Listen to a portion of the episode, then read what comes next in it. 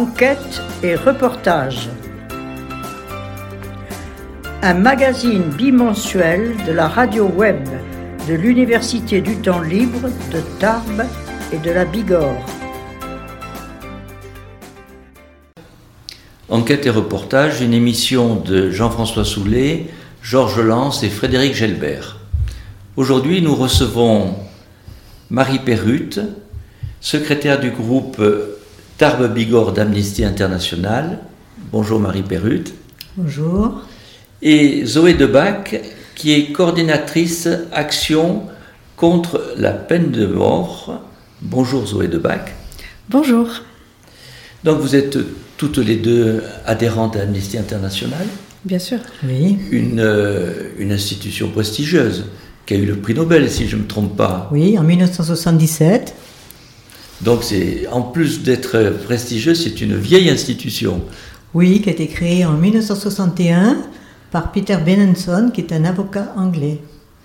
Eh bien, on aimerait bien savoir comment ça s'est déroulé cette euh, création et que représente maintenant Amnesty International Mais Amnesty euh, International, maintenant, euh, a 10 millions d'adhérents dans le monde. En France, il y a à peu près 109 000 adhérents. Et alors, dans le monde, ça veut dire il y a combien de pays où il y a des adhérents Alors, de, combien de pays? Il y a 70 pays dans le monde qui ont une section Amnesty. C'est-à-dire Amnesty, on parle de, par pays, on parle de section.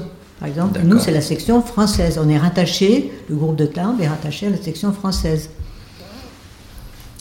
Donc, cette grosse institution ancienne, reconnue, mène des actions, mais il faudrait nous rappeler quel genre d'action elle a commencé à mener et qu'est-ce qu'elle fait maintenant. Oui, alors il faut peut-être commencer euh, par le début, hein, c'est-à-dire. Ça serait plus simple. Que, que d'abord, Amnesty, c'est un mouvement mondial qui est indépendant de tout pouvoir politique, tout gouvernement, tout, tout intérêt économique et toute croyance religieuse. Il ne reçoit aucune subvention et il est uniquement financé par les dons de particuliers ou par les adhérents. Alors, depuis, euh, bon, donc la création, c'est les années 60, hein. donc euh, l'action a beaucoup évolué parce qu'au départ, euh, Amnesty a été créé par cet avocat anglais pour défendre les prisonniers d'opinion. Alors maintenant, on défend beaucoup plus de, causes, hein. c'est-à-dire que on défend toutes les causes qui euh, se rattachent à la, Déclaration universelle des, droits de l'homme. Euh, donc on défend tous les droits civiques, politiques, économiques, sociaux et culturels. C'est vaste, hein ça fait beaucoup de travail. Hein. ça fait, beaucoup de travail. Euh, et la peine de mort, hein. après le, prisonnier politique, il y a eu très vite l'abolition, la, défense pour l'abolition de la peine de mort, aussi la torture. Et depuis euh, quelques années, bon, moi ça fait euh, une quinzaine d'années là que je suis adhérente à Amnesty, donc euh, une quinzaine d'années justement, il y a beaucoup de campagnes qui touchent tous les droits qui sont inscrits dans, la Déclaration universelle des droits de l'homme. Donc c'est énorme, effectivement. C'est-à-dire quand même que vous, vous inscrivez dans une une, prise de conscience de, de droits universels. Les droits humains sont pour tous les êtres humains, quelle que soit leur culture, quelle que soit leur religion et où, qu'ils habitent. Il y a des droits qui sont identiques pour tous ces gens-là. c'est votre démarche. Vous savez que c'est remis un peu en cause en ce moment, mais enfin. Comment ça remis en cause? Les droits fondamentaux remis en cause? Il y, a, il, y a, il, y a, il y a, quelques personnes qui considèrent qu'il faut respecter certaines cultures à part et qu'il ne faut pas leur appliquer les règles. Bon, on va, là, on se rentrerait dans une, autre, une, un autre débat. Mais enfin, ce, ce, côté universel me paraît très important. Hein. C'est un côté universel qui est dans la ligne droite des, des Lumières et du 18e français. Hein qui a donné lieu à, la Déclaration des droits de l'homme aux États-Unis et en France. Bon, donc tous ces combats, vous en menez beaucoup, alors donnez-nous quelques exemples. Alors, quelques exemples. Bon, euh, au niveau quand même de, la méthode, hein, je vais dire deux mots très rapides, donc, nous, on, dépend d'Amnesty France, mais aussi Amnesty International. Donc, les grandes campagnes, etc., souvent, elles sont décidées par l'international. Hein, le, siège d'Amnesty est en Angleterre, à Londres. D'accord. Donc, pour justement lancer ces campagnes, comment, comment agit Amnesty? Bon, d'abord, elle enquête. Parce que quand on avance des choses, il faut quand même qu'on ne dise pas des, choses qui, après, on va vous dire, mais non, vous vous trompez, c'est pas vrai, etc. Donc, euh, Amnesty a de nombreux chercheurs qui vont sur place et euh, qui, qui recueillent les informations. Voilà, qui sont envoyés par le siège d'Amnesty et qui recueillent les informations. Bon, attends, je vais vous donner un exemple parce que moi ça m'a. Oui, il faut donner des exemples. Oui, ça m'a frappé. Par exemple, il y a quelques années, mais ça continue toujours, euh, Amnesty et toujours dans la campagne, euh, contrôler les armes. Hein, on, dit le mot anglais, control arms. c'est contrôler les armes. Et par exemple, j'avais vu un reportage où euh, Amnesty envoie des, des, chercheurs euh, dans les pays où il y a la guerre, et bon, c'est des gens très compétents, et qui relèvent les, les matricules qui sont sur les armes. Donc elle peut comme ça voir d'où viennent ces armes. Donc, ce qui permet après de dénoncer euh, tel et tel État qui envoie des armes dans, des pays et qui tue des civils. Alors, à la suite de ça, justement, euh, ensuite Amnesty informe et agit. Hein, et euh, Amnesty peut, fait partie, peut faire partie des consultations au niveau de l'ONU. Et c'est un peu grâce à Amnesty que, enfin, avec toutes les infos qu'a apporté Amnesty à ces, commissions de, l'ONU, a pu faire signer le traité du commerce des armes. Et il y a, euh, je crois, 80 pays, qui dont la France, qui se sont engagés à ne pas vendre d'armes qui serviraient à tuer des civils. voilà, ça c'est une action Amnesty qui est quand même internationale. spectaculaire. Spectaculaire. Alors bon, effectivement, il faut dire que euh, c'est pas toujours respecté. Et par exemple, euh, récemment, euh, Amnesty s'est insurgé, il n'y a pas qu'Amnesty d'ailleurs, mais s'est insurgé parce que euh, l'État français vendait des, des tanks à l'Arabie saoudite, qui les vendait au, Yémen pour tirer sur les civils. Contrairement au traité qui avait été signé. Voilà. Et est-ce que vous continuez à avoir des actions pour défendre les prisonniers politiques et pour lutter contre la torture? Oui, bien sûr. Il y a régulièrement ce qu'on appelle des actions urgentes, c'est-à-dire euh, des, lettres qui doivent être adressées. Euh, alors, bien sûr, maintenant, c'est surtout des mails, mais on peut aussi envoyer par courrier au pays en question, euh, par exemple à une ambassade ou à un ministère, pour dénoncer le traitement de tel ou tel prisonnier. Et la plupart du temps, bien sûr, de prisonniers politiques, à moins que ce soit des prisonniers de droit commun, mais qui sont torturés. Là aussi, Amnesty peut intervenir et également pour les condamnés à mort. Ça, ce sont des, actions qui, qui paraissent emblématiques d'Amnesty International. Mais elles continuent. Oui, et c'est par, par là que Amnesty a été connue. Oui, il y a à la fois les, les pétitions et les lettres. Oui, les pétitions qu'on fait signer en public à chaque occasion, une projection, une manifestation, un stand dans la rue. Et, mais là, il n'y a que le minimum donc sur les personnes, hein, juste une signature, un nom, un code postal. Et par contre, chacun peut, euh, ça c'est quelque chose que tout le monde peut faire, même sans adhérer à Amnesty, même sans euh, militer dans des, dans des groupes comme le nôtre, peut euh, se porter volontaire pour écrire ses lettres. Donc il suffit de donner son email et on reçoit toute la lettre toute prête et ensuite on peut l'envoyer telle qu'elle ou la transformer un petit peu. Donc les auditeurs peuvent très bien participer de cette façon. D'autres actions, à part ces deux-là, parce que vous avez donné un panel très large tout à l'heure. Euh, d'autres actions. Euh, dans le domaine économique, euh, dans. tellement. Ça, c'est quand même des actions principales que vous venez de décrire. Oui, ça, c'est des actions internationales. Après, on peut parler de ce qu'on fait au niveau local. Par exemple, dans notre groupe de Tarbes Bigorre. Eh ben, ça nous intéresse. Ben, on fait régulièrement euh, des manifestations et des expositions. Là, par exemple, il va y avoir une exposition sur les droits de l'enfant à, Séméac du 13 au 27 octobre à la mairie. Et euh, on intervient aussi, mais là ça fait deux ans qu'on ne l'a pas fait à cause de la pandémie, mais on va reprendre, euh, dans les établissements scolaires. On appelle ça l'éducation aux droits humains, EDH, de son petit nom. Ah, plus précisément. Ben, on travaille avec des professeurs euh, sur des thèmes.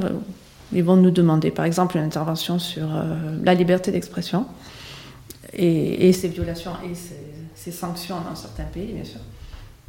Et on prépare une présentation ou on prépare une activité selon les besoins. Et on va en classe et on fait participer les enfants. Donc là, sur les, par exemple, sur, sur les, la, liberté d'expression, c'est une éducation civique des enfants. Oui, voilà, en général, c'est presque toujours les professeurs d'histoire géo qui nous font intervenir dans leur volet éducation civique. Parce que quelque part, au, début, le droit des enfants, je pensais plutôt à la défense d'enfants maltraités. Euh, c'est pas, c'est pas, c'est aussi, c'est aussi votre action. Oui, voilà. L'an dernier, enfin il y a un an et demi, on a fait déjà une exposition sur euh, les droits des enfants. Et euh, on avait invité des classes, donc du CP au CM2, et on a, on a parlé avec eux des droits des enfants. Mais bon, on parle bien sûr des enfants du monde dont les droits ne sont pas respectés. On ne parle pas de leurs droits. Bien sûr, euh, on peut prendre des exemples qui les concernent pour leur faire comprendre, mais euh, le but, c'est qu'ils prennent conscience qu'il y a d'autres enfants dans le monde dont les droits ne sont pas respectés comme les leurs le sont dans l'ensemble. Alors, comment est-ce qu'ils prennent conscience de, ces droits, les enfants? Comment ça se passe? Ben, Par exemple, on leur passait une petite vidéo sur des enfants qui travaillent dans des mines euh, de diamants. Et, alors, qu'est-ce qu'ils disent? Nos petits Français?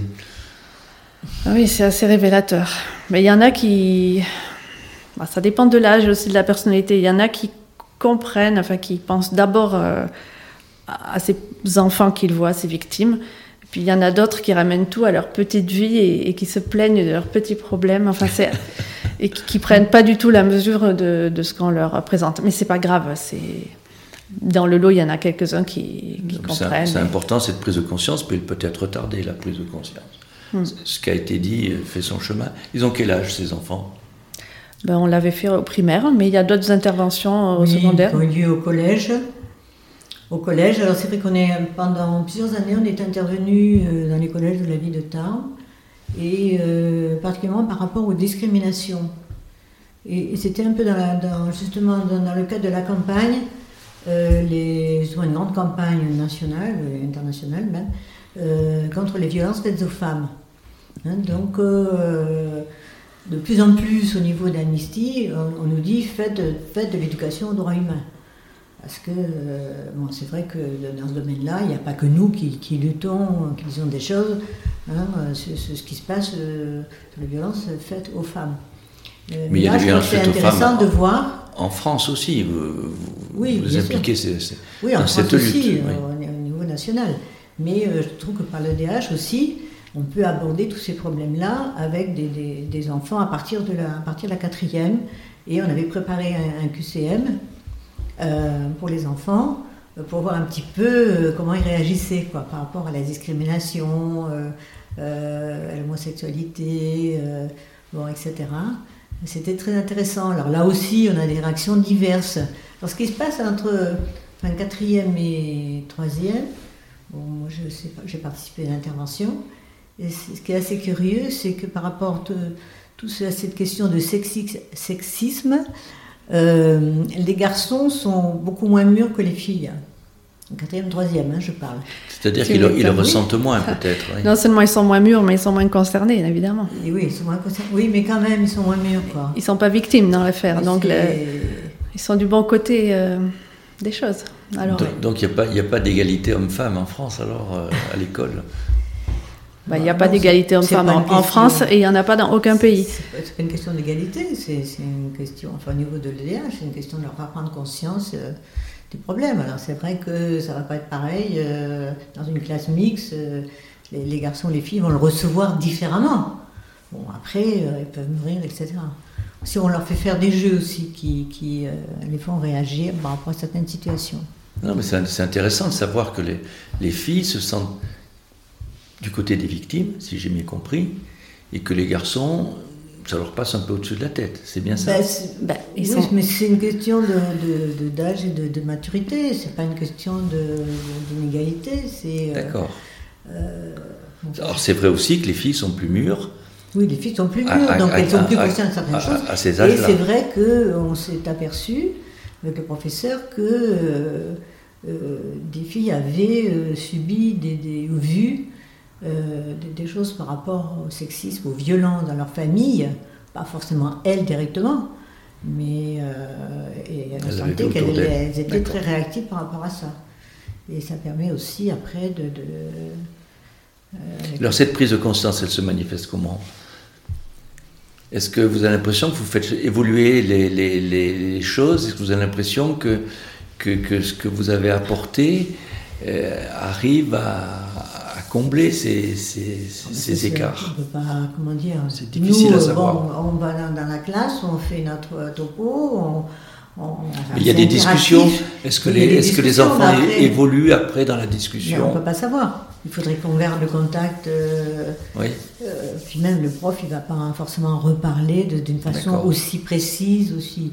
Non, mais je très difficile de mesurer. Je, pensais aux garçons qui, qui, qui, n'étaient pas apparemment conscients. Il n'y a pas pendant la discussion, pendant les exposés, une, une prise de conscience qui peuvent se manifester à ce moment-là.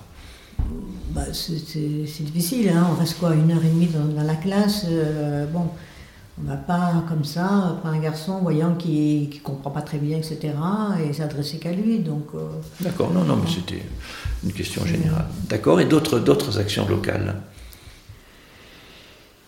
Alors, d'autres actions locales. Alors, ce, trimestre, on va euh, passer des films sur des sujets justement qui sont euh, défendu euh, par Amnesty ou dont euh, Amnesty a fait des rapports au SOTCU, par exemple, bah, justement.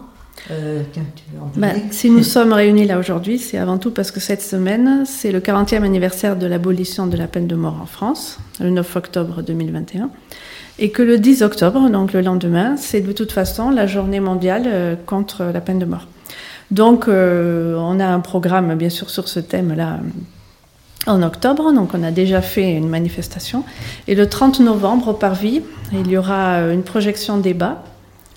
C'est un film euh, soutenu par Amnesty qui s'appelle Lindy Lou, juré numéro 2, un documentaire. Donc ça parle de la peine de mort aux États-Unis, bien sûr.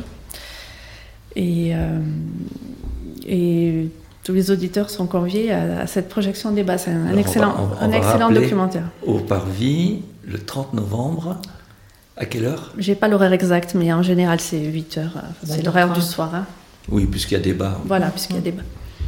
Donc vous, vous êtes responsable des actions contre la peine de mort au niveau de la région. Voilà, Midi-Pyrénées, Amnesty Midi-Pyrénées. J'essaie de coordonner un petit peu. Euh. Et alors, quelle est la situation euh, justement dans le monde de, euh, de la lutte contre la peine de mort? Combien est-ce qu'il y a de pays encore qui continuent à utiliser la peine de mort? Alors, quand la France a aboli, justement, il y a pile 40 ans, il y avait 37 euh, pays qui avaient aboli. Et seulement 27 qui avaient aboli pour tous les crimes. Donc si on compte que ces pays-là, donc abolition absolue pour tous les crimes, on est passé en 40 ans de 27 à 109. 109 cette année. Donc, euh, et, alors c'est une courbe exponentielle. Si on regarde la courbe, vraiment, euh, ça, s'accélère. Chaque année maintenant, ou presque, on, annonce que tel ou tel pays est aboli, notamment euh, en Afrique. Le continent, africain voit un grand mouvement abolitionniste. Et si on ajoute les pays qui l'ont aboli, mais en droit commun, donc ils se réservent le droit de prononcer la peine de mort pour des crimes exceptionnels comme euh, des, crimes, des, crimes, de guerre. Voilà. Et si on ajoute aussi les pays qui sont abolitionnistes en pratique, c'est-à-dire qui pourraient avoir la peine de mort, mais en fait ça fait au moins 10 ans qu'ils n'ont euh, procédé à aucune exécution, eh ben, ça fait 145 euh, pays sur, euh, sur 200. C'est une belle évolution. très... je, suis, presque même surpris hein, quand, on pense à, quand on pense à quelques très grands pays comme la Chine, comme les États-Unis. Alors évidemment, est-ce qu'en Russie, en Russie aussi, il y a la peine de mort Non, non. Ils l'ont aboli euh, Oui. D'accord, mais c'est. Alors, vous parlez là des grands champions de la peine de mort, et surtout le premier, la Chine. Alors, la Chine, c'est bien simple, on n'a même pas de chiffres, donc on ne peut pas savoir exactement, on ne peut pas euh, compter, mais on est presque sûr qu'il est largement euh, devant. Que ce sont des milliers, des milliers d'exécutions par an, mais c'est un secret d'État. Donc, après ce gros numéro 1, euh, où non seulement il y a la peine de mort, mais en plus il y a la peine de mort pour des crimes qui ne sont pas des crimes de sang, c'est-à-dire comme le, trafic de drogue par exemple. Et après vient euh, cette année euh, l'Iran. Alors l'Iran, 246 exécutions en 2020. C'est en fait ramener à la population, c'est eux les premiers en fait. Mais eux, ils incluent les, des, peines de mort politiques aussi. Et voilà, il y a des. Alors bien sûr, c'est pas dit comme ça, mais les les euh, chefs d'inculpation, ce sont des choses comme euh, espionnage, propagation de la corruption sur terre, inimitié à l'égard de Dieu, insurrection armée contre l'État. Des, chefs d'inculpation définis de manière extrêmement vague. On peut mettre tout ce qu'on veut dedans. Et c'est comme ça qu'on se débarrasse d'opposants politiques en Iran actuellement. Et il y, a, eu également, par exemple, euh, en 2020, 23 euh, exécutions encore pour euh, des infractions sur les stupéfiants. Alors c'est beaucoup moins qu'avant, parce qu'en fait, l'Iran. Il y a des petits progrès, vous voyez, même dans les pays comme ça qui sont vraiment fanats de la peine de mort, ils se sont aperçus que la peine de mort n'enrayait en rien le trafic de drogue en Iran, qui apparemment est assez intense. Et alors, ils ont baissé la quantité de drogue qu'il fallait pour prononcer euh, une peine euh, capitale. C'est comme ça qu'on a eu beaucoup moins de, personnes exécutées. Donc, c'est comme s'ils entérinaient le fait que, comme on le sait depuis très longtemps, et il y a des études depuis euh, des dizaines d'années là-dessus, que la peine de mort n'est pas dissuasive. Elle n'a jamais euh, sa disparition n'a jamais fait augmenter la criminalité dans un pays et à l'inverse, euh, son apparition, son, utilisation n'a jamais fait diminuer la criminalité. Et, c'est comme si l'Iran, là, elle avait vraiment remarqué concernant le trafic de drogue et a quand même rectifié sa législation. Donc il, y en a moins qu'avant et pourtant il y en a encore. Ce, ce que vous soulevez, c'était le grand débat quand j'étais jeune, hein, dans les années 60, 70. Est-ce que la peine de mort était dissuasive ou pas? Et euh, on s'est rendu compte par la suite qu'elle n'est pas dissuasive. non, eh oui. Oui, c'est dans les années 70 que l'ONU a, fait des enquêtes approfondies qui ont démontré que ce n'était pas le cas. Par exemple, euh, dans plusieurs pays, euh, citant au Canada, dans les années 70 où il y avait la peine de mort là-bas, entre les années 70 et maintenant, bah, la criminalité a été divisée par deux alors qu'on a aboli. Donc, euh, ce sont tout à fait d'autres facteurs qui, induisent la criminalité et notamment les conditions de vie de la population, bien sûr. Alors, il y a encore la peine de mort pour euh, des déviances euh, entre guillemets sexuelles. Les homosexuels sont condamnés à mort dans certains pays. Dans beaucoup de pays, oui. Dans beaucoup de pays Enfin, dans beaucoup. Dans, en Iran, par exemple, il n'y en a pas eu cette année, mais c'est une possibilité. En Arabie saoudite. Enfin, beaucoup de, pays euh, qui sont caractérisés par euh, une dictature, hein, un régime euh, qui n'est pas démocratique, et par un fond d'islam. Oui, religieux. Puisque c'est toujours inspiré de la charia. Et en Europe, est-ce qu'il y a encore des pays qui gardent la peine de mort? Un seul, le Bélarus. C'est original ce Bélarus. Oui. original dans sa dictature. Euh, dans, sa, oui, dans sa, dans sa façon de gérer, oui. Et, pour, son, son, son, dictateur en chef. Et alors, donc en Afrique, il y a une grosse évolution. Oui, le continent évolue rapidement vers l'abolition. Il y a trois pays qui ont voté euh, un moratoire en 2020 et il y en a deux qui ont aboli, là encore tout récemment, en 2021 c'est le, Malawi, mais apparemment il s'est rétracté, donc c'est pas encore euh, entériné, et le Sierra Leone. Et il n'y avait que trois pays qui exécutaient en, Afrique là, en, 2020. On donne tous les chiffres pour 2020 parce que c'est une année complète, on a un rapport précis. C'est la Somalie, le Botswana et le Soudan du Sud. Le Botswana, je suis étonné. Un Botswana, c'est un pays relativement calme. Je me donne même, même si ce n'était pas démocratique. Oui. Oui, je ne sais pas trop, mais c'est probablement des, crimes de droit commun, des meurtres. Il y en a eu trois. C'est pas énorme, mais c'est déjà beaucoup trop. Il devrait y en avoir aucun. Et en fait, c'est très concentré en Asie et au Moyen-Orient.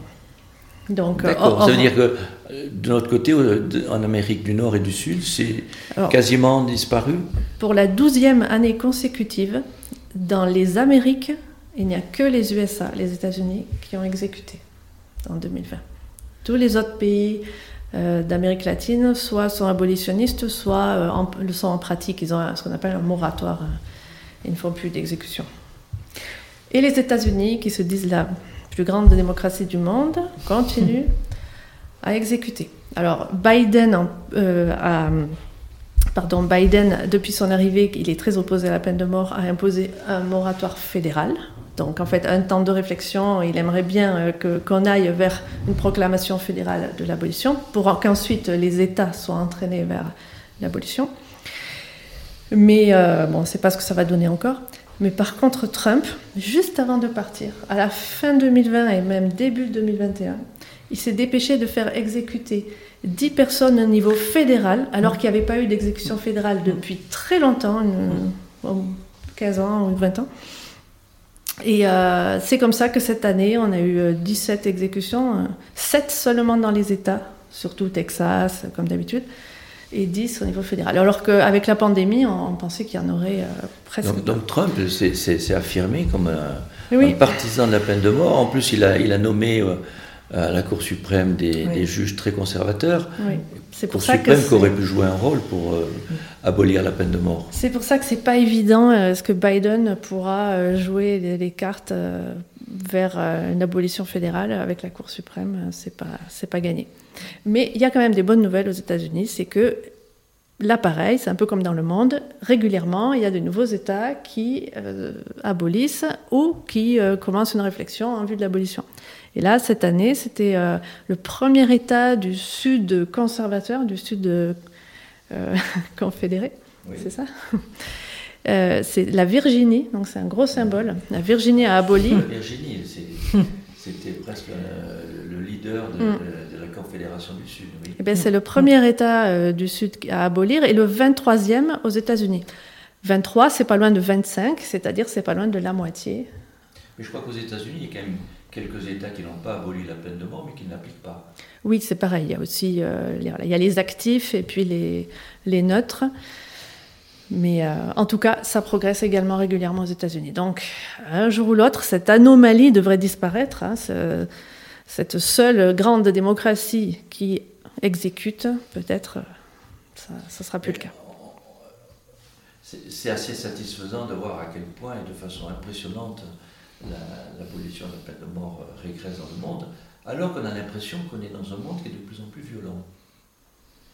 Bah, c'est vraiment une phrase très générale. Il faudrait définir ce que ça veut dire violent, il faudrait compter les, les, crimes, mais de manière générale, ce qu'on sait, à part les pays en guerre et en crise.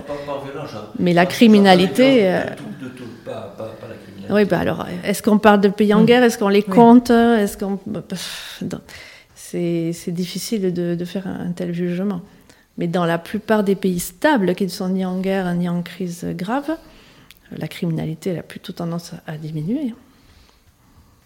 En tout cas, en Europe, c'est le cas. Ça, c'est évident. Depuis 50 ans, la criminalité a diminué. Oui. Ça, c'est important. Donc, dans, vos actions, en, plus de cette euh, soirée au Parvis autour d'un film et d'un débat, je rappelle le 30 novembre, vous avez d'autres actions?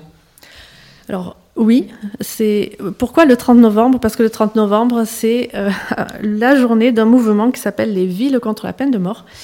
Et euh, ce qu'on a fait par rapport à, cette date euh, et à ce mouvement, c'est qu'on a demandé aux trois majeures villes de, de Haute-Pyrénées de devenir villes contre la peine de mort. Donc on a demandé, nous et d'autres associations, notamment l'ACAT, et la, LDH, la Ligue des droits de l'homme, on a demandé que Tarbes, Bagnères et Lourdes deviennent des villes contre la peine de mort. Il y, a, il y en a 2000 euh, dans le monde et tous les 30 novembre, ces villes font des illuminations sur des bâtiments et font des manifestations autour de la peine de mort. Donc on peut aussi soutenir la peine de mort au niveau des municipalités, c'est un peu original. Et on espère que les mairies de nos de nos villes, de nos plus grandes villes, vont devenir partenaires de ça. Il y en a déjà en France. Mais par exemple, Pau est, une ville euh, contre la peine de mort. Et Foix et Lavelanet, et Ramonville va le devenir bientôt, pour citer que des, villes de la région. Et Hoche, Hoche tout près de nous. il y a bon espoir, la municipalité a donné des, bons signes, il n'y a rien d'officiel, mais il devrait le faire bientôt. Eh bien, on, va terminer sur, sur, sur d'abord sur cette constatation des progrès de l'abolition de la peine de mort, et puis sur l'espérance de progrès dans les Pyrénées, dans la lutte contre la peine de mort. Donc, euh, merci Zoé Debac, euh, merci Marie Perrute, et rendez-vous pour tous nos auditeurs au Parvis le 30 novembre.